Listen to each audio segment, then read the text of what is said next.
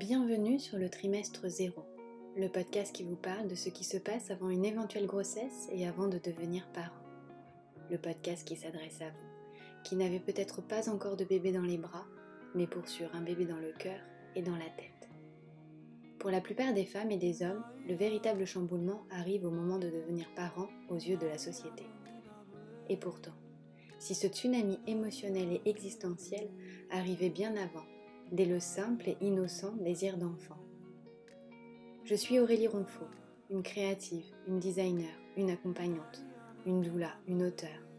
J'ai créé mon arbre pour la vie, qui est un studio de création pour accompagner les porteurs de projets à donner vie à leurs idées, et qui est également un accompagnement dédié aux femmes, aux âmes fécondes, porteuses de vie et pour qui désir d'enfant et chemin vers la maternité sortent des sentiers battus le lien entre mes différentes casquettes est la création, la créativité comme source de fécondité, l'art comme thérapie.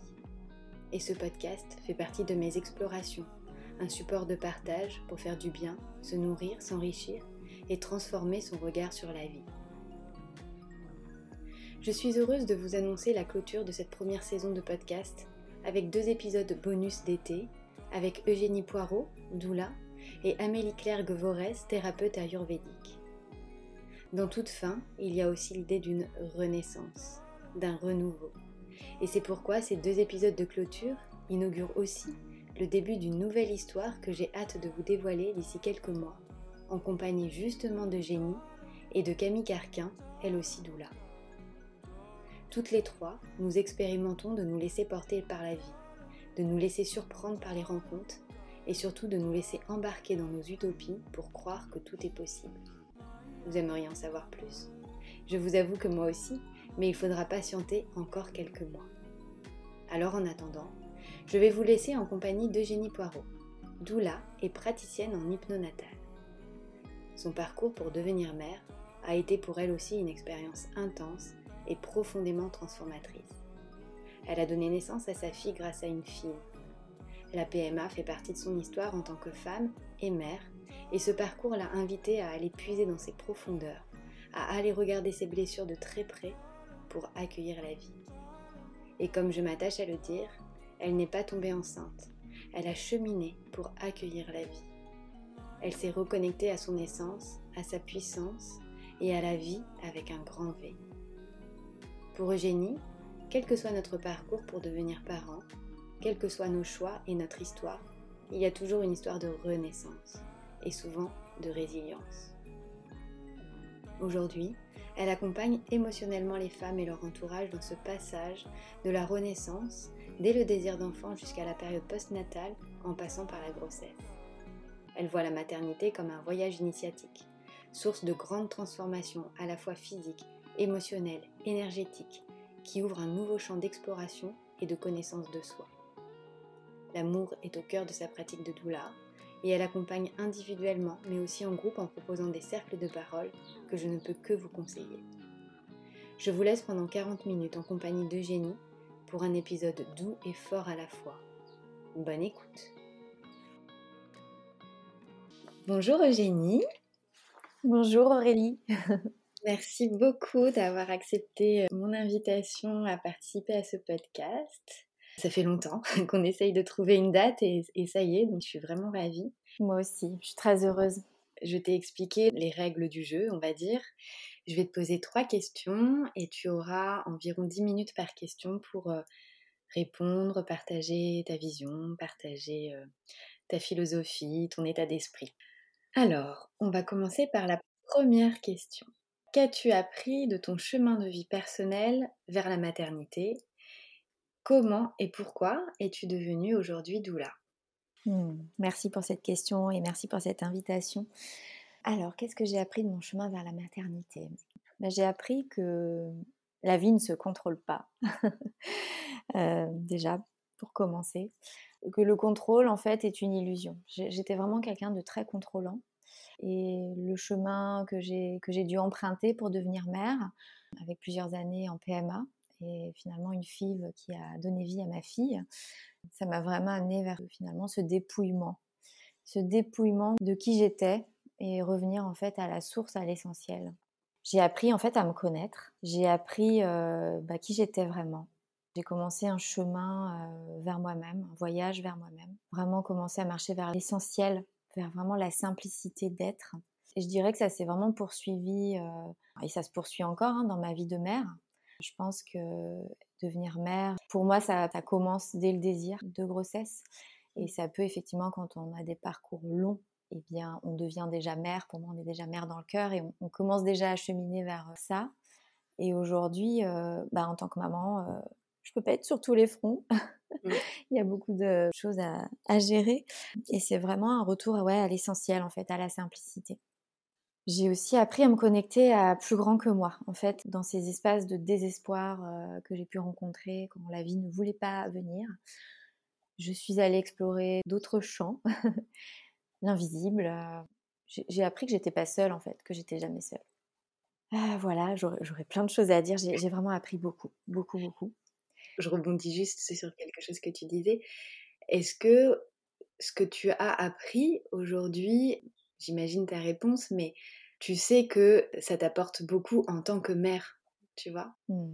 Ça a été vraiment une préparation bah, vers le, fait d'accueillir concrètement après un enfant. Tout ce que j'ai appris m'aide au quotidien, effectivement, aujourd'hui, euh, en tant que maman. Tous ces outils, toutes ces prises de conscience, l'exploration de mon histoire personnelle aussi. Finalement, euh, comment moi je suis née, comment je suis arrivée au monde, quelles ont été mes blessures, en lien aussi avec euh, bah, mes parents, ma propre mère, tout ça. C'est des choses que j'ai pu explorer, que j'ai eu le temps du coup d'aller explorer avant d'accueillir la vie. Et je dis pas que ça a tout résolu parce que finalement, quand j'ai accueilli ma fille, il y a beaucoup de choses qui se sont réouvertes. Donc ça ne veut pas dire qu'on a, qu'on a tout compris et que, tout est réglé. Mais néanmoins, je pense que j'ai été peut-être plus solide et plus forte euh, que si je n'avais pas fait, mmh. peut-être, Peut-être ou peut-être pas, en fait, on n'en sait rien. Mmh. J'ai aussi appris qu'en fait, on ne sait rien. voilà, soyons honnêtes. Mmh. et ça, c'est un retour à l'humilité, quoi, à la simplicité et, au fait que on peut aller explorer plein de sujets, on peut aller guérir, soigner, travailler sur soi, même si j'aime pas ce, mot, mais se développer, en fait. Mmh. Se développer, remarcher vers soi. Mais, mais c'est un éternel recommencement et, et c'est ça que ça nous apprend aussi, ces parcours-là, de, de, se dire que qu'on contrôle rien et qu'on ne sait pas. Euh, en fait, on peut juste être là à l'instant présent et, mmh. et, se laisser traverser, quoi, par, euh, par ce qui arrive. C'est ça, belle image. Moi, ça m'a rendue plus forte, plus solide. ouais. Et donc du coup, euh, grâce à ce parcours de vie et à ces révélations, tu es devenue doula. Oui. Est-ce que ça a été une évidence? Est-ce que c'est arrivé par hasard?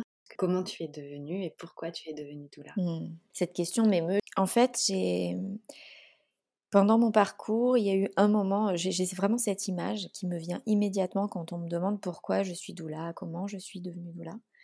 Cette image de moi, en fait, pour ma première piqûre. Je me suis fait ma première piqûre toute seule. Euh, j'étais à l'époque, je travaillais en cuisine dans un restaurant gastronomique euh, et, il y avait des chambres d'hôtel en fait dans le restaurant dans lequel je travaillais. Et mon chef de cuisine, euh, donc il était au courant de tout. Je lui avais parlé de tout parce que c'était des rendez-vous, voilà, hein, tu sais. on doit être disponible à chaque instant, plus ou moins, on va dire. Et du coup, bah, je travaillais énormément. Et donc, pour ma première piqûre, j'étais toute seule dans la cuisine. Et puis, c'était au moment, en plein feu, au moment du lancement du service. Et donc, je dis à mon chef, bah, ce soir, c'est ma première piqûre. Je me dépêche, je vais dans les toilettes, je me fais ma piqûre, je reviens. Et là, en fait, il, me prend la main et il me dit Non, mais c'est hors de question, Eugénie, que tu ailles faire ça dans des toilettes. Tu vas à la réception, tu demandes une clé, et tu montes dans une chambre et tu prends vraiment tout ton temps. Et en fait, cette main tendue, elle m'a bouleversée, elle m'a profondément touchée dans un parcours dans lequel je me sentais vraiment très très seule. À l'époque, c'était il y a quand même presque dix ans. Franchement, à part des forums, il n'y avait mmh. rien, quoi. Clairement, on n'en parlait pas. J'étais hyper mal accompagnée par la gynécologue que j'avais à l'époque. C'était très très froid, enfin très déshumanisé. Et cette première main tendue et voilà, et cette première piqûre, en fait, quand je me suis piquée, à l'instant où l'aiguille a pénétré ma chair, moi qui suis une grosse phobique de ça, j'étais vraiment seule face à moi-même. Et là, je me suis dit, un jour, je me fais la promesse qu'un jour, je serai moi aussi une main tendue vers, vers, ces, vers ces femmes, vers ces couples. Mmh. Donc c'est un moment clé pour moi. À l'époque, j'avais déjà entendu parler des doulas parce que j'avais connu ce métier en 2009 aux États-Unis lors d'un voyage. J'avais trouvé ce métier incroyable. Mais ce n'est pas forcément le mot doula qui était venu, mais simplement voilà, accompagner ces femmes de quelque manière que ce soit. Mmh. Voilà, c'est un moment très très fort pour moi parce que je pense que sans ces, ces guides que j'ai eus sur mon chemin, qui, ne prennent pas forcément la forme que de thérapeutes, parce qu'évidemment j'ai eu des thérapeutes extraordinaires qui m'ont accompagnée, mais la forme en fait de personnes qui ont été clés mmh. sur ce chemin.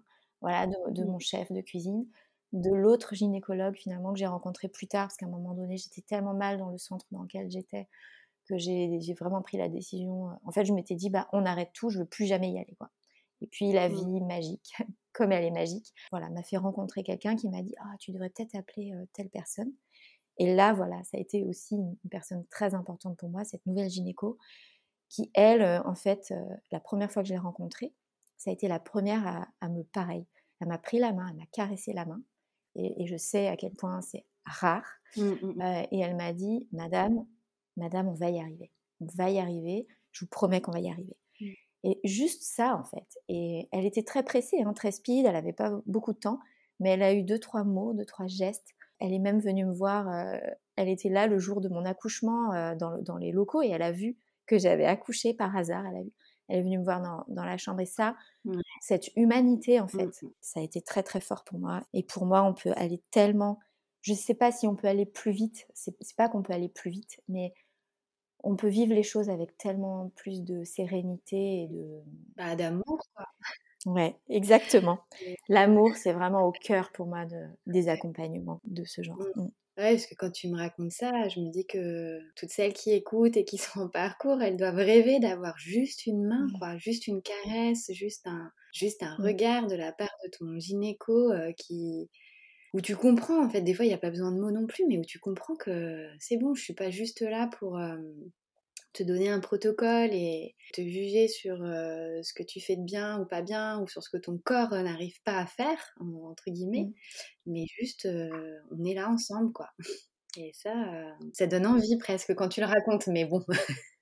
Et oui, je sais. Mais je l'ai, je l'ai attendu longtemps. Hein. Je, enfin, je l'ai, j'ai prié, prié, prié pour, pour faire cette rencontre. Ça s'est pas fait comme ça. Hein. Je pourrais raconter plein de moments compliqués que j'ai, vraiment très, très difficiles que j'ai vécu, des gens très, très maltraitant, hein, clairement. Et c'est vrai qu'elle mmh. elle a, tout changé dans mon parcours. Elle a vraiment tout changé. Et je, vraiment, je vous souhaite de pouvoir rencontrer cette personne. Et si c'est pas le cas, en tout cas, de compléter euh, effectivement vos accompagnements par des personnes qui sauront vous regarder avec les yeux de l'amour, en fait, et de la compassion. Oui, parce que mmh, peut-être, tu vas me dire, mais que on peut se dire que on attend cette personne-là ou ce geste, mais on peut aussi se dire que on peut aller soi-même à la rencontre de cette personne-là, sans qu'elle arrive par le pur des hasards ou par les coïncidences de la vie. Où c'est merveilleux si ça arrive comme ça, mais on peut aussi provoquer un petit peu, mmh, sans parler de contrôle. On peut essayer, oui, de, construire et d'aller chercher ces personnes qui vont nous apporter, en tout cas, ce que toi ça t'a apporté. Exactement. De sécurité et de soutien. C'est ça, c'est que ça se manifeste pas forcément euh, par euh, une gynécologue ou un gynécologue ou le milieu médical. Ça peut, mais pas forcément euh, systématiquement. Par contre, on peut aller décider de s'entourer des personnes qui sauront effectivement, comme tu le dis, avoir ce regard-là et, cet amour, quoi. Mmh. Et il y en a plein, plein, plein. bah oui, tu as reçu et aujourd'hui tu donnes. Donc c'est c'est ça. Et c'est une parfaite transition sur la deuxième question. En tant que doula, tu accompagnes notamment les femmes et les couples en désir d'enfant et en chemin vers la maternité. Tu accompagnes aussi sur la suite pour en parler, mais voilà, nous, ce qui nous intéresse, c'est cette période avant. Quels sont tes outils en tant que doula justement euh, être à ton tour cette main tendue. Mmh, Merci pour cette question. En fait, euh, le mot euh, outil me, fait parfois un petit peu peur dans le sens où je trouve que dans ce domaine, en fait, effectivement, il existe aujourd'hui beaucoup, beaucoup de choses de plus en plus de personnes qui accompagnent effectivement le désir de grossesse, le désir d'accueillir la vie, euh, les parcours de PMA. Et moi, j'ai vraiment envie tout de suite de poser le cadre. J'ai pas en fait de, recette euh, miracle. Euh, je ne sais pas. Personne en fait ne sait pourquoi la vie, à un moment donné, tarde à s'incarner en nous, pourquoi la vie finalement décide de ne jamais venir, pourquoi ça prend du temps. Je pense que personne n'a ces réponses-là et personne ne sait comment on fait un bébé quoi. Enfin voilà, il y a évidemment une connaissance de son corps. Il y, a plein de choses hein, qu'on peut aller explorer. Mais voilà, moi, ce qui est important pour moi de préciser dans ma manière en tout cas d'accompagner, quand je commence un accompagnement, c'est que je vais être là pour faciliter la traversée, mais j'ai pas de promesse à faire. Mmh. Donc après, je trouve que dans, un, dans une société de consommation dans, laquelle nous, sommes, n'est-ce pas, dans laquelle nous nous sommes incarnés, mmh. on a effectivement beaucoup, beaucoup, beaucoup d'informations, beaucoup d'outils, beaucoup de, de, choses qui existent aujourd'hui et de manière plus globale hein, dans le développement personnel. C'est à la fois formidable, mais à la fois, moi, je récupère des, des clientes et des couples qui sont mais, presque en burn-out en fait en burn-out préconceptionnel. Pour moi, ça, mmh. c'est une réalité de personnes qui ont tellement cheminé sur elles-mêmes, qui sont allées explorer des tonnes de choses, qui ont appliqué des méthodes, qui ont décidé d'arrêter de manger ça, ça, ça, ça, pour manger plutôt ça, ça, ça. Enfin bref. Et je dis pas qu'il faut pas le faire. Je, je pense mmh qu'on est des êtres. Enfin, il y a une approche holistique pour moi à avoir mais j'ai envie vraiment d'inviter les, personnes qui nous écoutent à revenir à elles en fait. Et donc dans mes accompagnements, c'est dans un premier temps un retour à soi. C'est vraiment inviter la, personne ou les personnes que j'accompagne à, revenir à qui elles sont profondément, à ce qui leur parle vraiment. Peut-être faire déjà un premier tri de aujourd'hui ce que tu entreprends pour devenir mère, c'est déjà énorme, euh, puisque là on parle précisément de PMA. Hein déjà tellement de rendez-vous. Mmh, mmh, mmh. souvent, la personne, elle est aussi accompagnée par différents thérapeutes. Donc, c'est moi, c'est des, moments pour être, en fait. Donc, revenir à une espèce de simplicité, de, ouais, de sobriété, déjà dans un premier temps. Apprendre à, à, la personne à se reconnecter à elle, à ses envies, à ce qu'elle aime. Et puis, après, évidemment que j'ai des outils que j'ai moi-même expérimentés et pour lesquels je me suis formée mais c'est pas ça que je vais forcément mettre en avant dans un premier temps. Souvent, quand on m'appelle pour un premier mmh. appel découverte, la personne me dit bah, C'est quoi vos outils? La dernière fois, j'ai fait un cercle de parole et il y a une, personne qui me disait Mais c'est quoi tes tips bah, J'ai pas de tips en fait et j'ai pas envie, moi en tout cas, de me positionner comme ça. J'ai envie de mmh. justement bah, laisser l'autre maîtresse en fait, que la femme, c'est beaucoup des femmes quand même que j'accompagne, puisse reprendre son propre pouvoir. Et pour ça, il faut déjà qu'elle vienne recheminer un peu vers elle, quoi. Déjà, ça, c'était important pour moi à poser. Et puis, je voulais lire juste un extrait. En fait, moi, il y a un livre qui m'a tellement accompagnée sur mon chemin, euh, justement quand, j'étais en parcours. Euh, c'est Le pouvoir du moment présent des cartes Toll. C'était ma Bible en fait, mmh et euh, ça l'est encore aujourd'hui. Je voudrais juste lire un extrait parce, parce qu'il fait du bien. Observez n'importe quelle plante ou n'importe quel animal et laissez-lui vous enseigner ce qu'est l'acceptation, l'ouverture totale au présent, l'être. Laissez-lui vous enseigner l'intégrité, c'est-à-dire comment ne faire qu'un, être vous-même, être vrai, comment vivre, mourir et ne pas faire de la vie et de la mort un problème. Et ça, pour moi, c'est vraiment, ouais, c'est ce que je nommais de revenir à l'être, revenir à l'instant présent, à ce qui est là aujourd'hui et comment je traverse ce qui m'arrive. Et je sais que c'est pas quelque chose qu'on fait instantanément, c'est pas quelque chose qui est facile, mais moi je dirais que le plus grand cadeau que le parcours PMA m'a fait, c'est ça. C'est vraiment revenir à chaque fois à l'instant présent et à qui je suis. Et je pense que souvent aussi dans ces parcours, on vit tellement pour ce projet on oublie de vivre, en fait. Mmh. Et pour moi, ce mmh. verbe vivre, il est essentiel. Et dans mes accompagnements, j'invite vraiment à ça, c'est remettre de la vie dans ta vie. Arrêter de trop finalement faire pour avoir cet enfant, trouver cet équilibre qui fait que, ok, tu mets en place des actions, en fait, tu continues à vivre. Et tu te reconnectes aussi à, tes rêves, à tes projets en dehors de celui-ci qui est évidemment au cœur. Mais voilà, c'est un peu, un peu ce que j'ai envie de partager. J'approuve vraiment tout ce que tu dis et souvent je dis que, ou moi c'est la prise de conscience en tout cas que j'ai eue et que j'essaye de partager aujourd'hui, c'est que je trouve ça fou qu'on souhaite donner la vie, accueillir la vie et qu'on oublie sa propre vie quoi. Si on réfléchit concrètement aux choses, si nous on n'est pas en vie, je vois pas comment on peut mmh. bah, accueillir une autre vie en fait. Et c'est vrai que j'ai, en tout cas moi j'ai ressenti ça c'est peut-être pas le cas de tout le mmh. monde, Mais quand ça fait très longtemps et qu'on vit beaucoup d'épreuves, c'est vrai que je pense que c'est un petit peu comme si la vie en nous, elle s'éteignait au fur et à mesure alors qu'en fait, il faudrait qu'elle continue d'illuminer notre chemin pour que bah, l'étincelle, elle prenne un moment et qu'il y ait une vie qui s'installe. Mais sachant qu'effectivement, par contre, on ne sait jamais s'il va y avoir cette étincelle, si... Bah, voilà. Et oui. Ça, on ne sait pas. Je te remercie Aurélie de poser mmh. ça. C'est pas un discours qui est facile à assumer. Enfin, je sais pas toi comment tu le vis, mais parfois, enfin, je trouve que tes mots sont très justes et, je, le, et je le dis aussi beaucoup. Je l'écris aussi de plus en plus. J'ose l'assumer aussi de plus en plus parce que ça peut paraître facile à dire. En plus, nous, on a évidemment, bah, on a la chance d'avoir accueilli la vie. On a, on a des filles, mmh. donc ça peut paraître un petit peu facile en fait de dire ça. Et donc j'ai mis beaucoup de temps à oser le dire ça. mais attends, c'est quoi l'intérêt en fait de mmh. vouloir accueillir la vie si c'est pour arrêter de vivre? Et je suis, mais je te remercie parce que tu es vraiment, pour moi, tu, m'aides vraiment à, oser y aller, quoi. Ce que, ce que toi, tu oses faire, en fait, dans ce domaine, euh, bah, ça, m'inspire et je pense que ça inspire d'autres accompagnantes. Je pense que c'est important, en fait, qu'on ose dire ça et se positionner avec, euh, avec cette vision-là qui est lumineuse, en fait. Parce qu'on en parlera après, parce que je sais qu'il y a, peut-être on va aborder les émotions, mais je crois qu'à un moment donné, Mmh. C'est important de savoir transformer aussi nos pensées, nos émotions, euh, et vraiment transformer le plomb en or. Et je sais que toi aussi, tu es fan du kitsungi, cet art japonais. Pour moi, on peut vraiment sublimer même le pire, en fait, de ce qui nous arrivait. Euh, et ça, j'en suis intimement convaincue. Mmh. Mais je sais, et j'entends, et je comprends que parfois, ça peut heurter des personnes. Donc, euh, c'est une vérité qui n'est pas toujours facile à, assumer. Je ne sais pas si toi, tu, tu le ressens aussi, mais...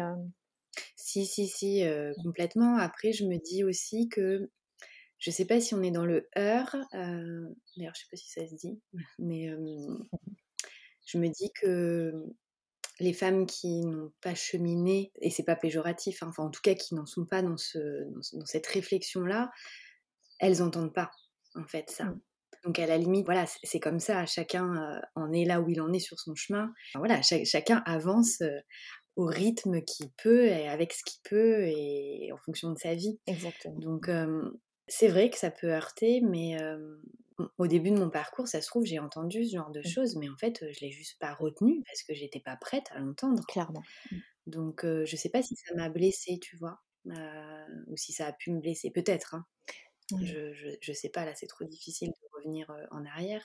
Mais par contre, ce qui est sûr, c'est que c'est une réalité. Donc au moment où on est prêt à l'entendre ou en tout cas à en prendre conscience. Mmh. C'est pas quelque chose de mauvais, c'est la vie.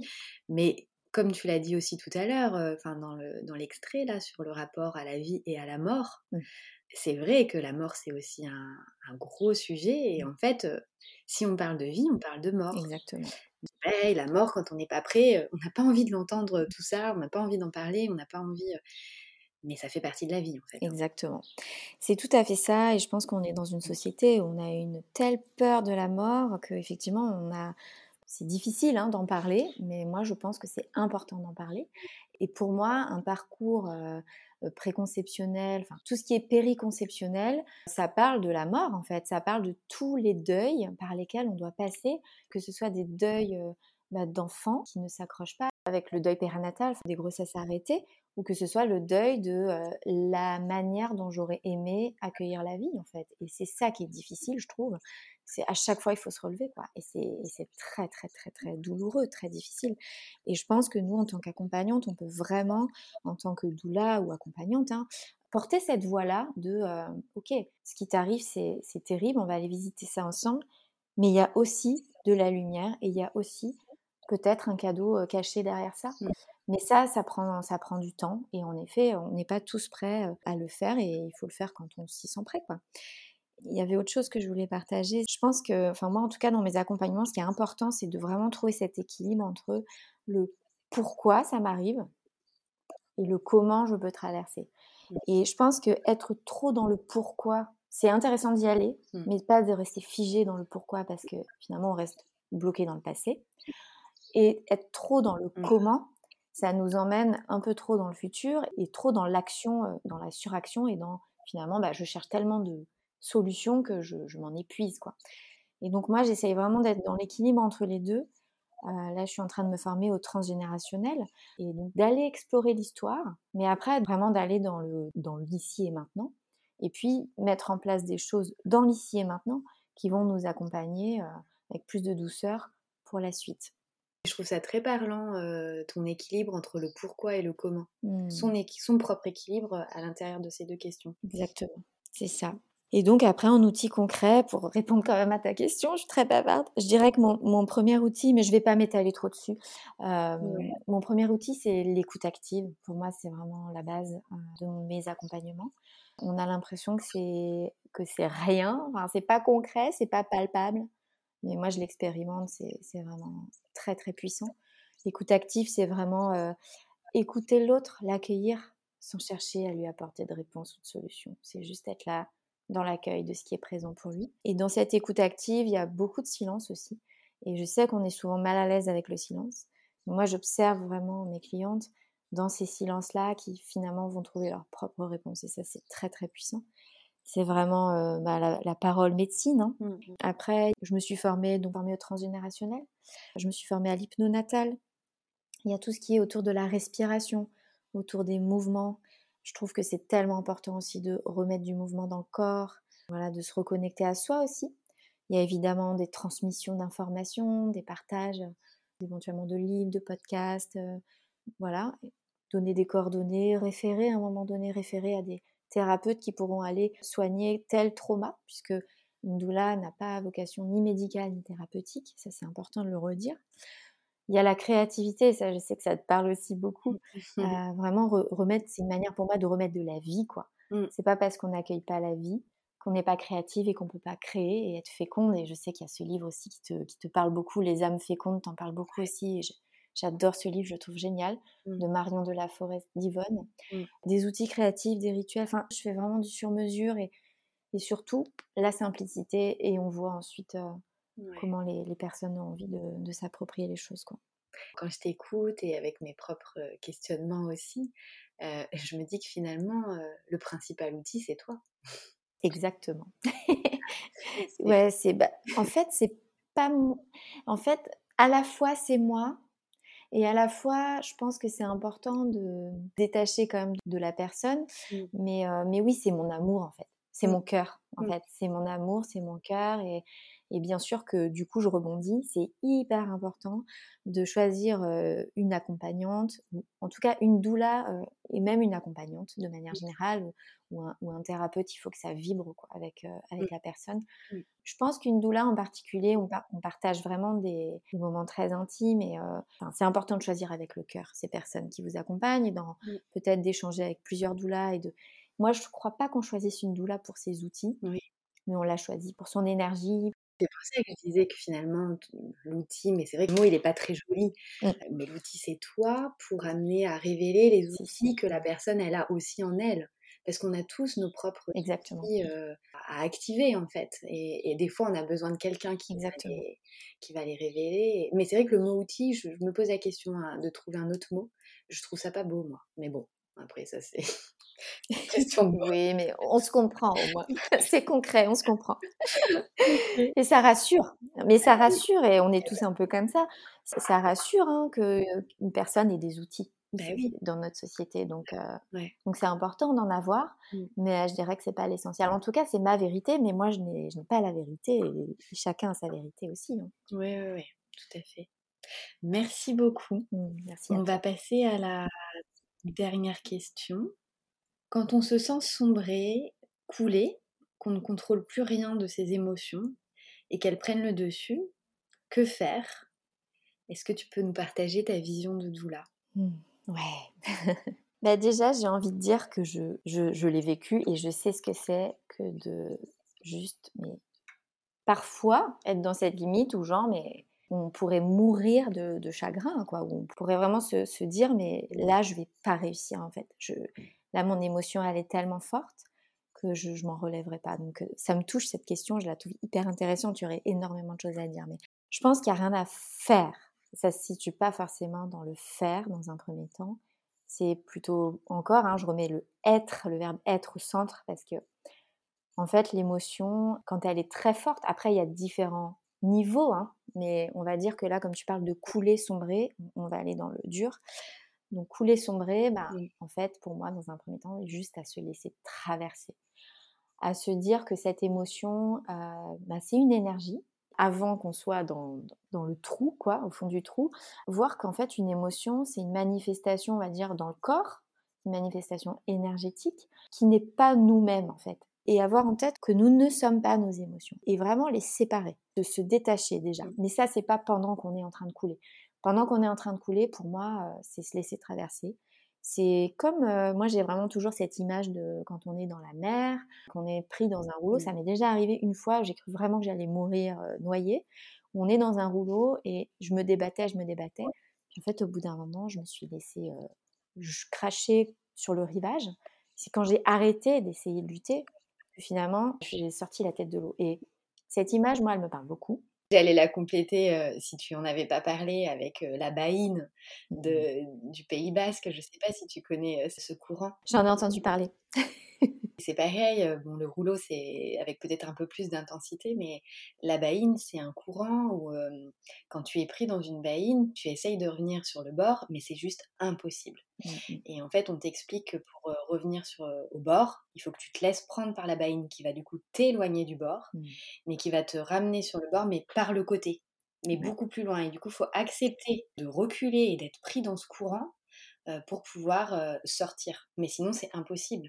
Et c'est hyper dangereux comme courant, et, mais ça me fait penser à, exactement à ce que tu viens de dire sur la métaphore du rouleau. Et oui, eh ben c'est exactement ça. C'est accepter, en fait. Accepter que on va pas en plus revenir exactement au même endroit et que c'est génial parce que cette émotion, finalement, elle va nous permettre de, libérer et de grandir quelque part, même si ça, ça nous paraît invisible.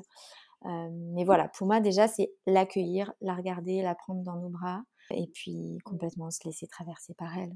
Après, il y a plein d'autres choses qu'on pourrait dire. Alors, une fois que effectivement les choses, donc la baïne où, la vague nous a, nous a libérés quelque part, on sent qu'on est revenu, quoi, on va dire, qu'on n'est plus en train de couler ou de sombrer. Ben, on peut venir les, alchimiser, ces émotions. Et, et je sais que ce mot aussi te parle beaucoup. Moi, j'adore ce mot. Alchimiser, ben, ça peut prendre plein de formes, en fait, selon ce qu'on aime faire. On peut la danser, on peut l'écrire, on peut la parler, on peut la chanter, on peut voilà la mettre en mouvement en dansant, en bougeant, on peut la respirer, on peut la dessiner, la peindre, euh, la modeler. Enfin voilà, y a, pour moi il y a plein de choses qu'on peut venir mettre comme moyen d'expression en fait pour venir un peu la, mmh. ouais, la, la sublimer, la, la rendre concrète et puis apprendre vraiment à s'en détacher. C'est ce que je disais tout à l'heure. C'est vraiment intégrer que nous ne sommes pas nos émotions. Et ça, c'est hyper important, je trouve. Et je vais reprendre un extrait des cartes Tollé du pouvoir du moment présent, parce que je trouve que c'est ce livre est essentiel. Il n'est pas facile à lire, il n'est pas, pas fluide dans la lecture, mais on, peut le lire petit bout par petit bout. Et il y a, je vous cite une autre phrase, je ne suis ni mes pensées, ni mes émotions, ni mes perceptions sensorielles, ni mes expériences. Je ne suis pas le contenu de ma vie, je suis l'espace dans lequel tout se produit. Je suis la conscience, je suis le présent, je suis. Voilà, il n'y a pas grand-chose à ajouter. Euh. tu me donneras les références précises du livre, je le mettrai dans le descriptif parce que ça va peut-être titiller la curiosité de certaines. C'est ça. Donc euh, voilà, je ne sais pas si tu, tu, veux que, au niveau des émotions, si toi tu veux ajouter des choses. Et toi, est-ce que ça t'est arrivé d'accompagner une femme où vraiment tu sens qu'elle est euh, bah, au bout du rouleau? Tiens, d'ailleurs, c'est rigolo comme expression. Je ne sais pas si ça vient de là, mais. Mais est-ce que tu as, voilà, as rencontré vraiment bah, cette situation chez une femme où, tu t'as senti que là, c'était la goutte d'eau qui a fait déborder le vase, mais pour de vrai, quoi? Mmh. Enfin voilà, est-ce qu'il y a un, un point de où on a l'impression d'être à un point de non-retour. Mmh est-ce que tu as rencontré ça en vrai? Et comment tu as pu être là pour elle? Alors tu l'as dit, et puis on l'imagine évidemment en t'écoutant. Et est-ce que tu as pu voir cette femme sortir de l'eau? Mmh. ou pas? Est-ce que ça t'est arrivé? Alors oui, ça m'est arrivé d'accompagner, je pense à une femme en particulier, même deux. Où vraiment, en fait, il y avait rien à faire, juste à, accueillir en fait et à la laisser. Souvent, je, vois que les, personnes ont honte de pleurer, c'est assez, assez fort quand même, parce que je pense que souvent, enfants, notre génération, on, ne nous a pas vraiment appris à accueillir nos émotions. Enfin, je fais des généralités, je sais qu'il y a toujours des exceptions, mais globalement, en tout cas, mmh. par rapport aux personnes que moi j'accompagne et que je rencontre, souvent on s'excuse de pleurer. Voilà, on s'excuse d'avoir des émotions. Mmh. et moi, j'ai beaucoup cheminé aussi grâce à ma fille vis-à-vis de ça de me prendre ses propres émotions en pleine figure, ça m'a fait cheminer vers, bah, attends, pourquoi ça me met dans tel état? Bref, donc je ne vais pas sortir du sujet, mais j'ai vraiment eu en face de moi des femmes qui, je sentais que c'était le bout du bout. Euh, alors déjà, la première chose, c'est de m'assurer qu'elles aient un accompagnement thérapeutique, parce que vraiment, il y a des personnes, je sens que une doula, ça ne suffit pas. Donc euh, ça, c'est mon, premier point de vigilance et, euh, et je leur nomme. Et si elles n'ont pas un accompagnement thérapeutique, je leur conseille fortement. Et donc, j'accompagne des femmes qui mmh. sont soutenues déjà par des psychologues, des psychothérapeutes. J'ai eu l'occasion d'échanger avec une psychothérapeute. C'était très, très chouette d'être en complémentarité. Donc, la doula, à ce moment-là, pour moi, si on est vraiment au bout du rouleau et qu'il y a vraiment quelque chose où on a une alerte, elle ne peut pas prendre ça en charge. Par contre, oui, ça m'est arrivé d'avoir une femme en face de moi, qui, enfin plusieurs femmes, bah, qui ont besoin de pleurer et qui pleurent, pleurent, pleurent, qui vident, qui vident, qui vident, qui vident et qui, qui nomment tout ce qu'elles ont nommé. Et rien que ça, mais c'est mmh. fou comme ça les libère à la fin de la séance, quoi. Donc, mmh. cette écoute-là, quoi. Dans ces moments-là où on est au bout du rouleau, il y a rien d'autre. Enfin, moi, en tout cas, en tant qu'accompagnante, je propose rien d'autre que d'être là, quoi. D'être là avec elle, à côté d'elle et, et, de, et d'accueillir, quoi. Parce qu'en même temps, si on reprend pareil ton image du rouleau, de l'extérieur, essayer de sortir quelqu'un du rouleau, c'est bah juste rentrer dans le rouleau avec elle. et, on n'arrivera à rien d'autre à part se faire entraîner. Alors que finalement, de l'attendre et de la réceptionner. J'adore les métaphores, parce que je trouve que c'est toujours hyper parlant. Tellement. On arrive un peu plus à se rendre compte. Ouais, c'est ça. et puis des choses. Ouais. Mais c'est vrai que tu vois, ça rejoint l'écoute active, c'est-à-dire que nous, on voit quelqu'un se noyer, bon, bah, c'est sûr que je vais pas dire que je vais pas intervenir, mais finalement, mmh. Je pense qu'on a tous un peu ce côté sauveur, et surtout quand on est euh, accompagnante, c'est pas par hasard, on a ce, cet archétype de la sauveuse quand même, soyons honnêtes, qu'il faut sans cesse aller revisiter pour s'assurer qu'on n'est pas là en train d'essayer de sauver quelqu'un. C'est pas notre rôle de sauver l'autre en fait, parce qu'on lui enlève tout, tout, son pouvoir. Pour moi, une bonne accompagnante, elle n'essaye pas là de sortir toute sa boîte à outils justement. Dans ce moment-là, elle accueille en silence avec un regard, avec un sourire, avec. Et c'est pas facile à faire. Hein. C'est une posture. Mmh. Moi, j'accompagne des femmes, plus je me rends compte qu'elles sont tellement puissantes, sans le... elles ne voient pas à quel point elles sont puissantes ces femmes. Et, et c'est leur redonner cet espace-là où elles sont puissantes. Elles peuvent y arriver toutes seules, en fait, quelque part. Mmh. C'est une belle conclusion de pouvoir euh, qu'on a tout en nous, mais qui parfois demande à être révélé mmh. par quelqu'un d'autre, mais, euh, mais qu'on a toutes, ça Ouais, c'est ça. C'est sûr, et, effectivement, j'approuve ce que tu dis. Je suis intimement convaincue que la créativité et la création fait partie de ce pouvoir. Et, ça, on l'a tous. Mmh. Dans un autre domaine, on m'a toujours dit, oh là là, moi j'ai jamais fait de création, j'ai pas de talent, j'ai pas, j'ai pas ci, j'ai pas ça. Mmh j'ai toujours dit que c'est pas une question de talent, c'est une question d'apprentissage, c'est une question de d'accueil, c'est mais tout le monde peut créer. Exactement. On nous a juste pas appris à le faire et qu'on pouvait le faire. Mmh. Je suis tout à fait d'accord. et puis ça n'a pas besoin d'être esthétique, d'être beau. Je veux dire, on peut créer en fait, pour moi, le processus de création, c'est un chemin, c'est un processus. C'est pas forcément attendre un résultat euh, magnifique. On n'est pas tous des artistes, en fait, et ça, c'est OK. Mais par contre, on est tous créatifs. Merci beaucoup, Eugénie, pour euh, tes partages. Est-ce que tu voudrais, on arrive à la fin, est-ce que tu voudrais finir sur quelque chose, même si déjà tout le contenu est, très riche et, mmh. je pense euh, enfin, et j'espère, aura nourri toutes celles qui nous écoutent. Mais est-ce que tu voudrais faire une, conclusion Déjà, te remercier infiniment pour ce moment, pour le temps que tu prends. je trouve que c'est vraiment merveilleux ce que tu, ce que tu proposes. Et c'est fait avec le cœur et ça, ça me touche. Et puis vraiment inviter chacune à, à, se regarder avec les yeux de l'amour. Et, et, je pense que on a toutes et tous des choses incroyables, des trésors qui dorment en nous et qui méritent qu'à être révélés. Juste une citation, peut-être. J'aime bien les mots des autres aussi. Je, trouve que c'est tellement inspirant. je suis un peu, je, vous en sors plein, mais euh, c'est Sylvain Tesson que j'adore. Euh, c'est vraiment mon mantra, je crois. Vivre, c'est faire de son rêve un souvenir. C'est beau. Merci Aurélie.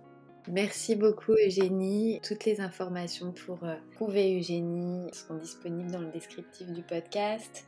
Merci, merci encore pour, pour tout ça. Et moi, tu m'inspires depuis euh, longtemps aussi. Et euh, pour la petite histoire, avec Eugénie, euh, on s'était téléphoné au moment où moi j'étais encore en parcours de PMA. Et, voilà, c'est comme on disait, des fois des, mots, des, gestes, des, actes, une présence qui, change un peu la perception de ce que tu es en train de vivre. Et, moi, je me souviens très très bien de notre conversation. Mm. Donc merci, merci beaucoup à toi. à bientôt. C'est avec beaucoup d'émotion que vous venez d'écouter le tout dernier épisode bonus de la saison 1 du trimestre 0. Le tout dernier épisode de cette saison sous cette forme-là, car oui, dans quelques mois, ce podcast reviendra transformé. Nous avons enregistré cet épisode avec Eugénie et nous ne savions pas encore que le premier maillage de ce que nous souhaitons tisser était en train de se créer. J'ai tardé à le publier, comme si une énergie m'appelait à attendre de voir ce qu'il allait advenir. Eugénie me faisait part de son appréhension des semaines qui s'écoulaient et de ses mots peut-être plus alignés. Je peux vous dire qu'en montant l'épisode aujourd'hui, ces mots résonnent toujours autant, comme si cette conversation venait d'avoir lieu. Je suis touchée de terminer ainsi avec Eugénie, avec sa vision si juste, avec ses mots si doux, sa tonalité si posée, son approche si humble. Je suis touchée de vous avoir partagé une atmosphère, une énergie impalpable qui peut se dégager d'une doula lorsqu'elle vous accompagne. Nous aurions pu continuer notre discussion pendant des heures, avec pour fil conducteur l'amour et la bienveillance. Nous aurions pu refaire le monde, imaginer et inventer encore notre vision de l'accompagnement. Et ça tombe bien, c'est ce que nous avons décidé de faire, ou tout du moins de nous créer l'espace pour le faire. Voilà, le trimestre zéro, sous cette forme-là, c'est donc bien fini. Mais comme vous et ce qu'il se passe dans votre vie et en vous, tout est voué à se transformer, à se métamorphoser, à apprendre de la vie, à explorer et expérimenter, à créer. Nous sommes des âmes fécondes et nous créons la vie. À travers les 14 épisodes de cette saison, j'ai eu beaucoup de plaisir à vous partager des points de vue, des réflexions, des pratiques, des outils, des mots et des clés pour cheminer, pour que vous puissiez construire votre propre chemin, vous approprier votre parcours avancer selon votre histoire. Je remercie tous les professionnels de santé et du bien-être qui ont accepté mon invitation et qui ont répondu à chaque fois à trois de mes questions.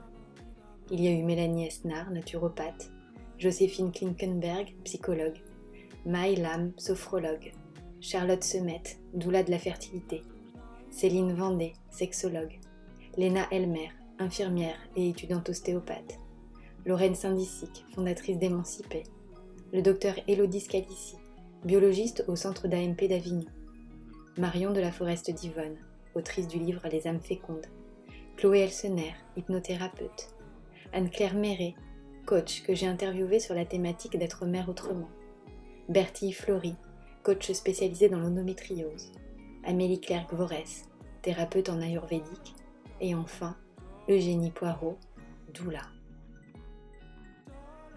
Je vous invite à écouter tous les épisodes à les partager autour de vous à toutes celles qui ont besoin un jour de petites lumières sur leur chemin ou à tous ceux qui sont ouverts à tous les chemins de la vie. N'oubliez jamais que ce qui est juste pour l'une n'est peut-être moins pour une autre, à chacune de trouver son équilibre. Avec mes invités, nous nous sommes toujours attachés à ne donner aucune recette miracle, ni à imposer de règles à suivre, car nous ne détenons pas la vérité. Nous avons souhaité vous guider, vous écouter vous accompagner avec recul. Et je terminerai avec ma conclusion qui, elle, m'a accompagnée à travers tous ces épisodes. Prenez le temps d'apprendre et de savoir vous écouter vous, à l'intérieur de vous, de vous faire confiance et d'aimer la vie. Il n'y a aucun mal à avoir besoin d'aide pour écouter son cœur et son corps. J'entends que votre cœur a des choses à dire, votre corps aussi. Tendez l'oreille et prenez soin de vous. En attendant de nous retrouver, on se donne rendez-vous sur Instagram, mon arbre pour la vie by Aurélie. Notez cet épisode s'il vous a plu et je vous dis à très bientôt.